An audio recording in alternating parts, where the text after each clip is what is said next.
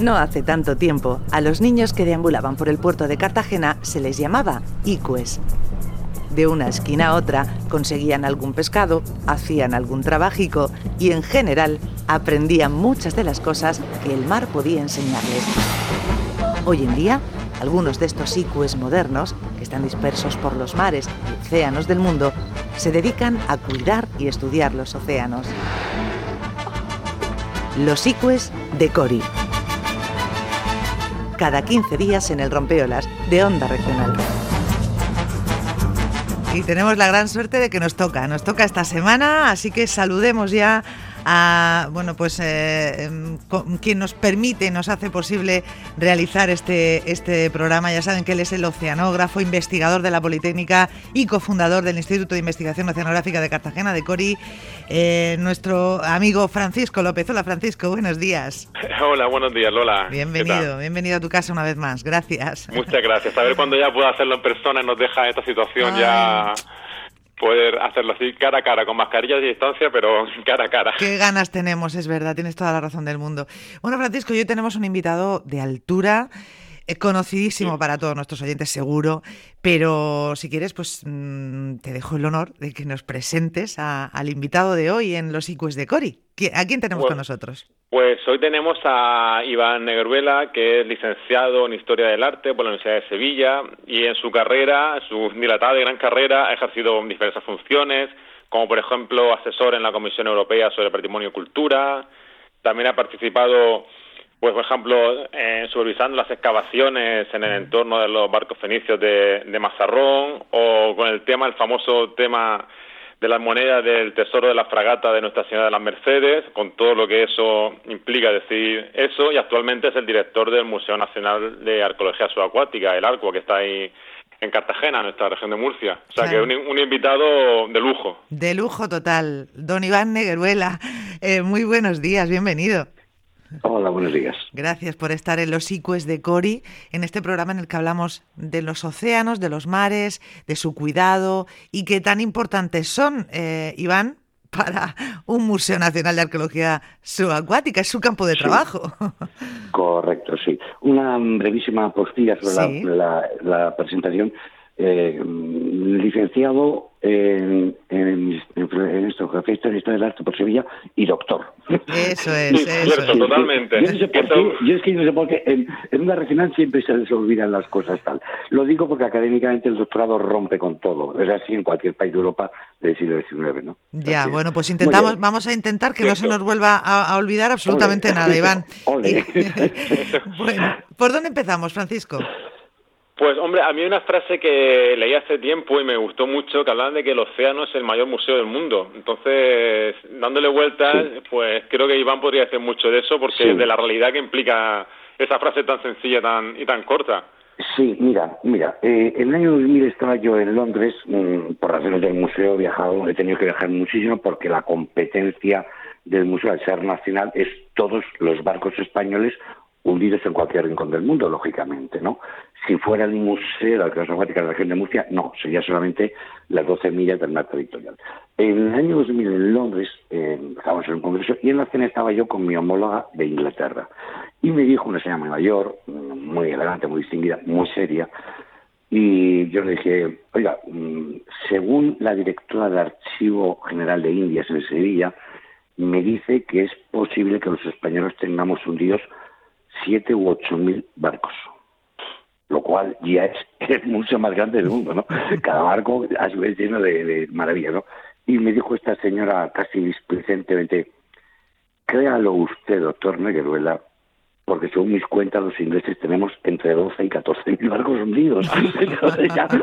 pero bueno, esto es una locura. Hay trabajo para 300, que digo, para 500 años de arqueólogos subacuáticos bien formados, con sus doctorados correspondientes, bien formados en arqueología de tierra. Para ser un gran arqueólogo subacuático es imprescindible que te hayas formado con los mejores equipos de arqueología de tierra y luego aplicar la misma metodología pues en Atapuerca, por ejemplo, ¿vale? Allí en Burgos.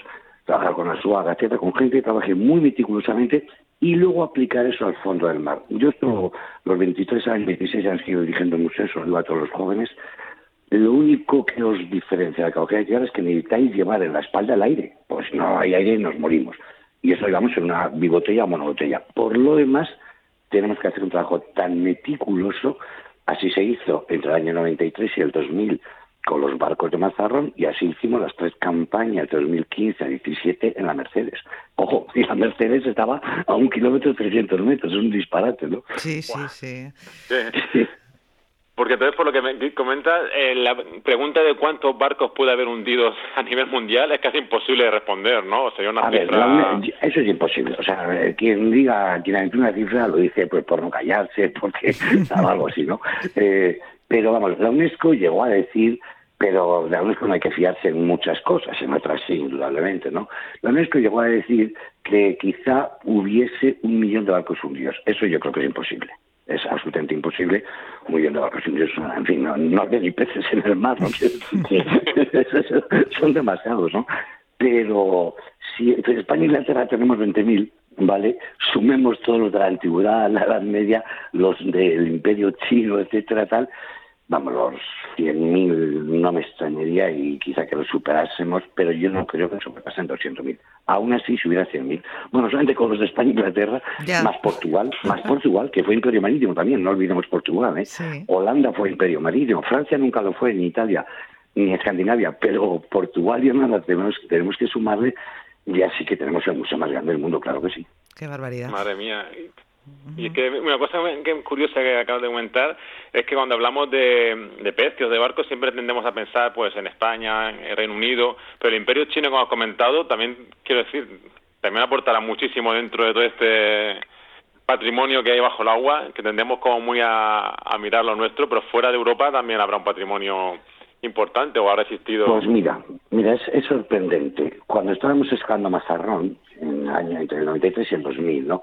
Unos años hacíamos prospección microespacial y cuando digo microespacial me refiero a que revisábamos literalmente, no es una manera de hablar, cada metro del fondo de la bahía. Eran 72 metros cuadrados y habíamos dividido la bahía con cuerdas auxiliares, cuerdas aplomadas para que se vayan al fondo, en calles de un metro y en cada calle buceaba uno del museo, del equipo, y íbamos metro a metro, metro. Cuando hicimos todo aquello, los extrajo el barco uno, nos inventaron la caja fuerte para proteger al barco dos, etcétera, nos envió el gobierno de la República Popular China, los comunistas chinos, nos enviaron a una arqueología acuática, porque nunca habían hecho, eso fue en el año, en el año eh, 99, porque nunca habían hecho nada en la arqueología acuática. Entonces se había entrado en China de que los españoles estábamos a la cabeza de Europa, y entonces me enviaron a través de la embajada de la embajada china, habló con, nuestro Ministerio de Exteriores y me enviaron una arqueóloga china, una chica muy joven, educadísima, dijo muchas ganas de aprender, y estuvo con nosotros como seis meses. Y hablando, ella hablaba muy mal español, hablaba buen inglés, muy mal español, hablando con ella nos explicaba que en China no había nada, pero que el gobierno de allá hayan empezado a plantarse esto que estás comentando, es decir, mm, los 3.000 años de imperio chino, los que lleven ya, ¿no? Eh, pues ahí han, tenido flotas, porque China ha sido siempre un país imperialista, ¿no? Muy de expansionarse, quizá no tanto como Japón, pero ha sido un país, mm, cuando ha tenido poderío militar, muy de expansionarse. Entonces tenían muchas flotas, ¿no? Y ahora, ahora, en los últimos 20 años, del 2000 al 2021, sí que voy leyendo de vez en cuando que están excavando tal barco, tal otro barco, tal otro barco, Mm, con la metodología que aplicamos en Mazarrón, mejorada, lo van cambiando, van mm, eh, improvements, eh, haciendo mejoras, ¿vale? Eh, y, o sea, que sí que tienen que tener bueno, una cantidad enorme de barcos. No creo que como el imperio español y el inglés, hay, que, hay que pensar que España, Inglaterra, Portugal, Holanda, estábamos permanentemente en el mar, ¿eh? permanentemente, no era una flota al año. ¿eh? entonces, en todo caso, lo de la China nos dará seguro muchas sorpresas. Lo, que es cierto, eh, Francisco y, Iván, es que el Museo Nacional de Arqueología Subacuática, ARCUA, ha eh, establecido, mm, bueno, ha sido muy, eh, ¿cómo diría?, innovador, aplicando nuevas tecnologías en estos últimos trabajos de extracción pues de esos barcos de mazarrón, eh, incluso en el trabajo en el pecio de las, en el, en el barco de las Nuestra Señora de las Mercedes. Es decir, España está, Iván, a la cabeza en, en este tipo de trabajos gracias a la labor del ARCUA en esto, en estos trabajos de arqueología subacuática. Sí, claramente. Sí. sí, sin dudarlo. A ver, lo de la excavación Mercedes, por empezar por lo último. Mm. Antes de que nosotros nos, decidiéramos tirarnos a la, piscina sin flotador, literalmente, ¿no? Ahí nos a a, a, mil y pico metros. La excavación, hablo de excavación arqueológica, no los oceanógrafos que bajan con robots para filmar los fondos acuáticos. Bajar a hacer una excavación, como, la, como decía antes, como la que se hace en tierra. Antes de la nuestra, la excavación científica más seria, más importante, cuyos informes anuales seguíamos todos en toda Europa y en Estados Unidos, lo estaban haciendo nuestros colegas de Francia. El Centro Nacional de España está en Cartagena, el Centro Nacional de Francia está en Marsella, ¿vale? Sí. Lógicamente no está ni en París ni en Madrid, que no hay mar, ¿no? Eh, entonces, estos chicos, mis colegas franceses, estaban trabajando en un barco llamado La Luna, la Lune en francés, a 90 metros. Y lo estaban haciendo maravilla, a 90 metros. Y era una maravilla y estábamos todos deslumbrados por Dios y por la Virgen bendita, nosotros buceamos a 30, 35 metros. Los buzos de combate, en condiciones muy especiales y pasando muy poco tiempo en el fondo del mar, pueden bajar hasta 70 muy excepcionalmente. Entonces, a 90 metros hacían todo con telearqueología, ¿no? Teledirigida con, tele, con, con robots y robots que se bajan, etcétera, todo eso, ¿no? El sonar lateral, la sonda multiar, todo este tipo de aparatos.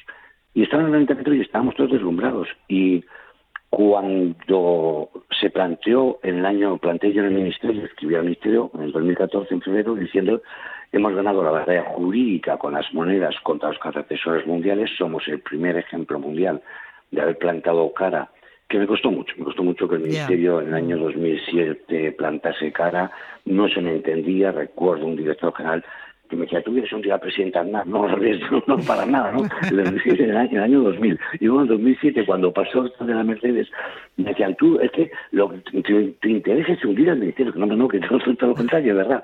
Pero bueno, al, final acababan entendiendo. Tengo que decir que cuando se lo explicabas a los jefes lo acababan entendiendo. Mm. Bueno, cuando escribí en marzo del 14, para decidirnos una batalla científica, eh, jurídica, tenemos que ganar la científica bajando a hacer una excavación, porque si no, lo que va a quedar es que, bueno, decir, el país ha recuperado gracias a los abogados norteamericanos, a recuperar moneda, todos los españoles son un país incapaz de hacerla, etcétera, etcétera. Y entonces me contestó el director general, pues hay ciertas voces aquí en el ministerio que lo que están es trabajando con el Ministerio de Cultura francés para que escabe la Mercedes Francia porque estaban trabajando en la Luna, en la Luna, en el PSS. Bueno, yo monté en cólera, claro. por favor, pero, eso cómo va a ser. Y entonces me dijo el director general, que luego nos fuimos muy, muy, muy, creamos amistad muy cordial, ¿no? Sí. Me dijo, pero a ver, Iván, tenemos nosotros la, la, la, la, la capacidad científica investigadores y la tecnológica, le dije, mira, la realidad científica la pongo yo. y para, eso, para eso por oposiciones mil y doctorados con premios extraordinarios mil, el director de museo. Ahora bien, la capacidad tecnológica la tiene un organismo también español que es el Instituto Español de Tecnología. Una institución eminente donde Vasalla, que se fundó en el año en 1917 y que tiene un historial lleno de éxitos. Claro, cuando hablé, entonces, al director general me dijo adelante, hablé con el director del Instituto de Oceanografía, encantados, era la primera vez que iban a trabajar en arqueología, y ellos tenían los barcos y los medios tecnológicos para que pudiésemos operar a los 1.300 metros. Y así se hizo en el 15, en el 10. Fue tan impresionante que en el año 2015, en primera campaña, cuando volvimos después de 15 días de, campaña, vino a recibirnos a Cartagena el ministro que eso yo no lo había visto nunca, ni, el consejero de una autonomía va a visitar una excavación de esa autonomía. Y vino el ministro porque era consciente de que acabamos de poner una pica en Francia, o sea que sí, sí, sí que se puede decir que el museo, con lo de Mazarrón fue igual, en Mazarrón inventamos pues todos los moldes de silicona, nos habían dicho en, Dinamarca, mi homólogo danés, ¿no? Kulin Pedersen, que como todos sabemos, la silicona no fragua en el fondo del mar. Y yo me voy a Cartagena y dije, chicos, eso es lo que dicen los daneses, nosotros vamos a hacer que frague. y se cogí a un restaurador, le puse un año entero a experimentar, un chaval extraordinario, que luego se fue a la Universidad de Cádiz. O sea que sí, sí que, vamos, no, no hemos dejado de ir inventando, avanzando, inventando, avanzando, así es. Sí. Entonces, el título de los que han hecho una excavación a mayor profundidad lo tenemos nosotros por ahora. De, lejos, y pero además, a ver, una vez me decía un periodista español, me decía, esto es como cuando el hombre llegó a la luna, salvando, salvando todas las distancias que son infinitas, sí. O sea, estar bajando a hacer excavaciones científicas a 90 metros, a bajar a 1.300 metros. O sea, es que, es que esa derrota absolutamente todos los techos multiplicados por 13, ¿no? Desde luego. Y luego eh, eso hace que, bueno, pues me imagino que otros países miren hacia España, miren hacia el Arcua para decir, oye, si ellos lo han hecho, a ver cómo lo han hecho, nos pidan asesoramiento. Em, yo ahora estoy pensando, eh, Iván, y me vas a permitir, Francisco, porque esto de la actualidad, tener a Iván Negueruela, a, en fin, con nosotros y no hablar del Mazarrón 2, del pecio fenicio, ¿no? Francisco, me imagino que también lo tenías pensado. Em, ya se ha confirmado que vamos a sacar del mar el Mazarrón 2. Eh, Iván, qué buena noticia, ¿no? Me imagino. Efectivamente. Después de, bueno, el Ayuntamiento de Mazarrón creó una comisión, había otra paralela entre la Comunidad Autónoma y el Ministerio. Al final, la actual directora general, bueno, pues ha intentado coordinar esfuerzos, etcétera, tal. Y en la última reunión, hace, pues cuando sale la nota de prensa del Ministerio, hace unos ocho días, ya se acordó que el Ministerio apoya eh, sacar el barco, siempre que, eso es muy importante, bueno, lo más importante, siempre que el procedimiento que se utilice para sacar el barco se olvide de aserrar el barco, romperlo en trozos, etcétera. Esto es un asunto que ahora mismo el Ministerio está tratando, que nos, mm, a base de reuniones, etcétera, cuando el Ministerio considere y dando noticias de prensa o etcétera, y ahora, eh, ahora mismo está de momento solamente el acuerdo. Ahora mismo no hay más que el acuerdo. Nosotros, por nuestra cuenta, el museo estamos ya preparando una serie de proyectos, pero la competencia, esto es muy importante, no es del Ministerio, ¿eh? la competencia es de la Consejería de Cultura de aquí de la región. Entonces, en última instancia, tiene que ser siempre la Consejería quien adjudica, quien adjudica, y confiemos en que mm, o bien nos lo adjudique a nosotros, al museo, o bien a una empresa privada, y la consejería es completamente autónoma para hacer lo que consideren, ¿no? Eh, que sea un modelo, otra vez más un modelo universal de extracción. Hay que inventarlo todo. Nunca se ha sacado un barco.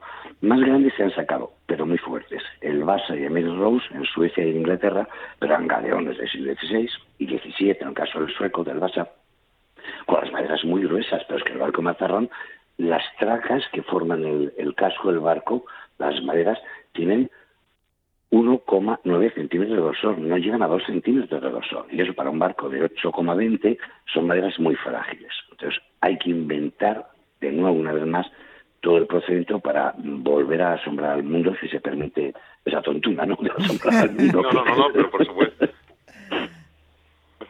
Pues sí, que, sí que hay algo de, de, de, que hay, están, de alguna manera están pendientes muchos centros, ¿no? También es cierto que en los últimos ocho años de 2005 más o menos para acá, eh, se ha mejorado muchísimo. Es decir, Croacia, que antes no existía, tiene un centro de salar extraordinario. En Turquía se trabaja muy bien, no en los países árabes, desgraciadamente. En Israel, en el centro de Haifa, se trabaja muy bien. Cada vez van surgiendo más centros, afortunadamente, y ya no es como, como entre el 93 y el 2005, que éramos apenas seis o siete, ocho países en todo el mundo los que trabajamos, ¿no? Pero todavía sí que hay mucha mm. fijación con qué hace Cartagena. Mira, os diré, para, para cerrar esta pregunta, mm. que después de las Mercedes, que han sido el año 15, el 16 y el 17, tres campañas, eh, nosotros, el equipo del museo, hemos hecho en el año 17 nueve congresos, o sea, hemos, nos han invitado a nueve congresos internacionales, en concreto a mí. En el 18 a 11 congresos y el 19 a otros ocho. Si un año tiene 12 meses, significa que estás a un congreso por mes, ahora en Suecia, luego en Holanda, luego en Estados Unidos, luego en México, luego en Grecia, luego en Sicilia. Es decir, porque todo el mundo quiere saber cómo lo hemos hecho. Ya. Oye, una cosa que no me ha quedado clara, pero el Ministerio sí que decía que el, Mazarrón 2 vendrá al Arcua para ser restaurado. Eso sí está confirmado, ¿no, Iván? ¿O no? ¿O tampoco? Bueno, yo eso, yo eso prefiero que salga el gabinete de prensa del Ministerio sí, yo creo que, esos temas. Yo creo que el propio Ministerio sí lo, lo, confirmó. El, vamos, creo en la nota de prensa que se acaba el otro día que será mm, extraído, ya veremos cómo, y restaurado en el Arcua. Es que yo creo que el Arcua... seguro. Eso en la nota de prensa lo dejó muy clara la directora general y además digamos que fue inflexible ese aspecto, teniendo un centro de la, de la importancia internacional de Cartagena, llevarlo a la no se sabe dónde, pues no tiene sentido, ¿no? Claro, eh, claro. Es entonces, que... el tratamiento, que durará como poco, mínimo seis años, ¿eh? No, no, que nadie piense que a los seis meses está expuesto. El tratamiento hay que primero, hay que desalar, luego toda la celulosa que ha desaparecido, queda la lignina, pero la celulosa ha desaparecido, hay que sustituirla por polietilenglicol. Y eso es un proceso de impregnación muy lento, muy lento. Hay que liofilizar el barco. Es decir, todo eso mínimo serían seis años, si no ocho. Es decir, que suponiendo que se sacara, por ejemplo, el año 2022, cuando estuviera todo el proyecto aprobado, tal, tal, tal, pues hasta el 2030 no habría barco seguro. O sea que, que hay que tomárselo con paciencia, con calma, si queremos hacer una cosa que dure muchos siglos, lógicamente, ¿no? Claro, y luego ya veremos dónde lo ponemos, Iván.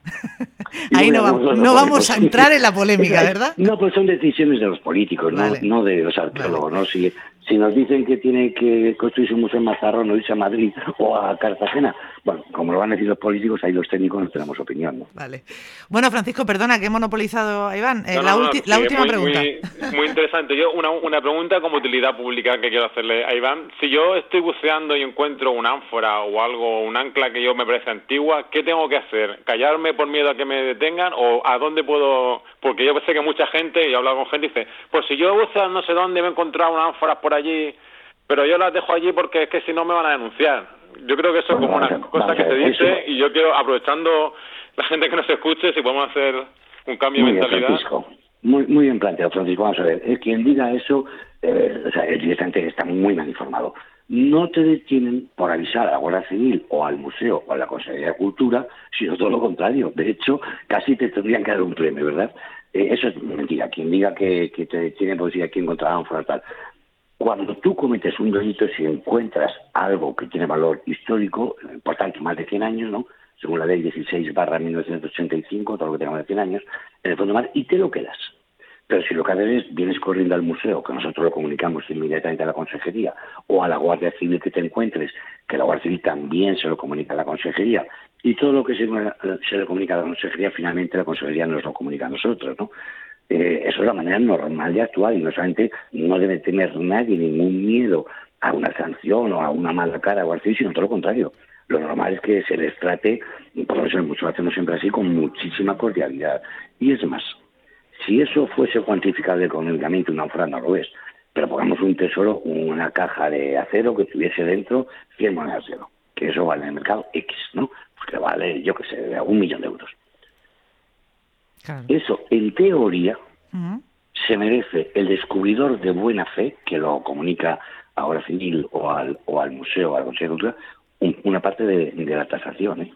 O sea, que eso que están diciendo, Francisco, es lo contrario. No solamente no se detiene o se mira mal a quien encuentre un ánfora, un ancla, mm. sino todo lo contrario. Bueno, pues... a ver si ayudamos a que se, claro un poquito más. claro que sí. Bueno, pues ha sido de verdad un placer. Estaríamos, bueno, con Iván Negueruela hablando de tantos y tantos temas. Sí, sí, yo me he quedado un montón de preguntas, o sea que también...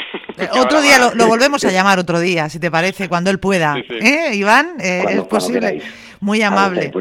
Bueno, pues muchísimas gracias. Muchísimas gracias. Eh, y el Arcua, que todo el mundo visite el Arcua, que está abierto con medidas de seguridad y está abierto, ¿eh, Iván?